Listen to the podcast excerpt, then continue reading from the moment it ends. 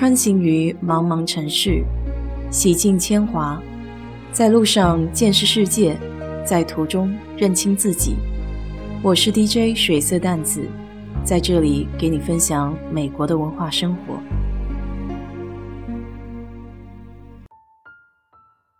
近几年，随着《奇葩说》越来越火，脱口秀演员慢慢的走进了大众的视野，很多热门、敏感。甚至带有点哲学意味的话题，经过他们的表述，就变得简单明了、通俗易懂，往往还能让人捧腹大笑。我非常佩服这些脱口秀演员的脑洞和幽默。其实，这个幽默感在国外算是比较重要的一种品质。同事、朋友、亲人之中，有幽默感的人。通常会非常受欢迎。拿我们的组会举个例子吧，一般在开会之前都会闲扯淡一会儿。疫情当前，每个人都会提到自己国家的情况。我老板是英国人，自然会说英国的状况，像是最近又限制出行了，然后出了新疫苗。他笑称。整个欧洲都在等着他们的实验结果，还自诩为小白鼠。还有那个英国小伙子，疫情期间他在家弄装修，摆了两张装修前、装修后的照片，笑称自个儿花了全部积蓄买的一个联排别墅，还没有德州的一个房间大。今天早上和老板一对一的时候，他还给我说。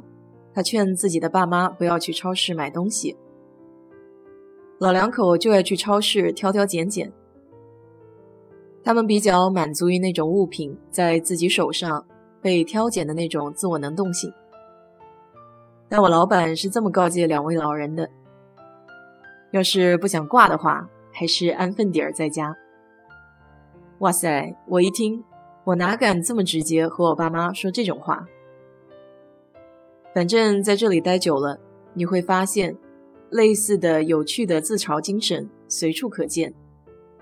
上到总统，下到普通老百姓，没有不能调侃的话题。当然了，文化不一样，很多时候在没有语境或是背景的情况下，也很难理解他们的一些幽默。比如关于星战的。所以平时多看看美剧、英剧、脱口秀，还有电影，都有不少的帮助。像是非常经典的《老友记》，我记得有一幕，Ross 找到他的离婚律师，这个律师是这么说的：“Ross，我当了二十三年的离婚律师，还没有哪个客户像你一样这么支持我的生意。”这算是非常委婉的嘲弄了一下 Ross。不知道你有没有看过 Ali Wong 的脱口秀？有些人中文翻译他的名字叫黄阿丽。他的表演非常的夸张，话题也相当的劲爆，大多都是从女性的视角来调侃婚姻、种族。但听完了之后会忍不住哈哈大笑。仔细想想。现实有些时候还真如他说的那么回事。比如有一期，他聊到自己升职加薪，他自己的老妈说：“那你的老公知道了会不会不高兴？因为自己老婆拿钱多，岂不是没有面子？”结果黄阿丽回他妈：“你是想多了，谁不喜欢 free money，也就是免费的钱？”还有一期。黄阿丽说：“她想财富自由，怎么定义这个财富自由呢？就是她每天都可以吃美国有一家有机超市叫 Whole Foods 里面的切片芒果，还必须得是由白人服务生切出来的，十块钱一盒的芒果。不仅仅是 Nova Mango，还得有 Rebecca Kiwi、Daniela Pineapple。”这种生动的语言一下子就拨醒了沉睡已久的肾上腺素，让人心跳不止。喜爱英剧的可以看看黑色幽默的《Fleabag》，中文叫《伦敦生活》，也是女性视角。美剧的话，我最近在看《办公室》，剧中的男主人公还有一部经典的喜剧叫《四十岁的处男》，你也可以拿出来看一看。其实有人说幽默是可以后天培养的，我反倒是觉得有些东西是骨子里的，是自然而然的。昨天正好看到大张伟戏虐郑钧，好玩极了。他在台上学郑钧，每次上台都是斜歪着脖子，嘴巴拉扯着，似笑非笑的装酷。然后他又学郑钧台上唱歌的样子。大张伟是这么形容的：郑钧的头上似乎有个套圈，因为他一表演就会不停的来回甩头。他说。我总算是理解什么叫钻牛角尖了，就是郑钧这样似的。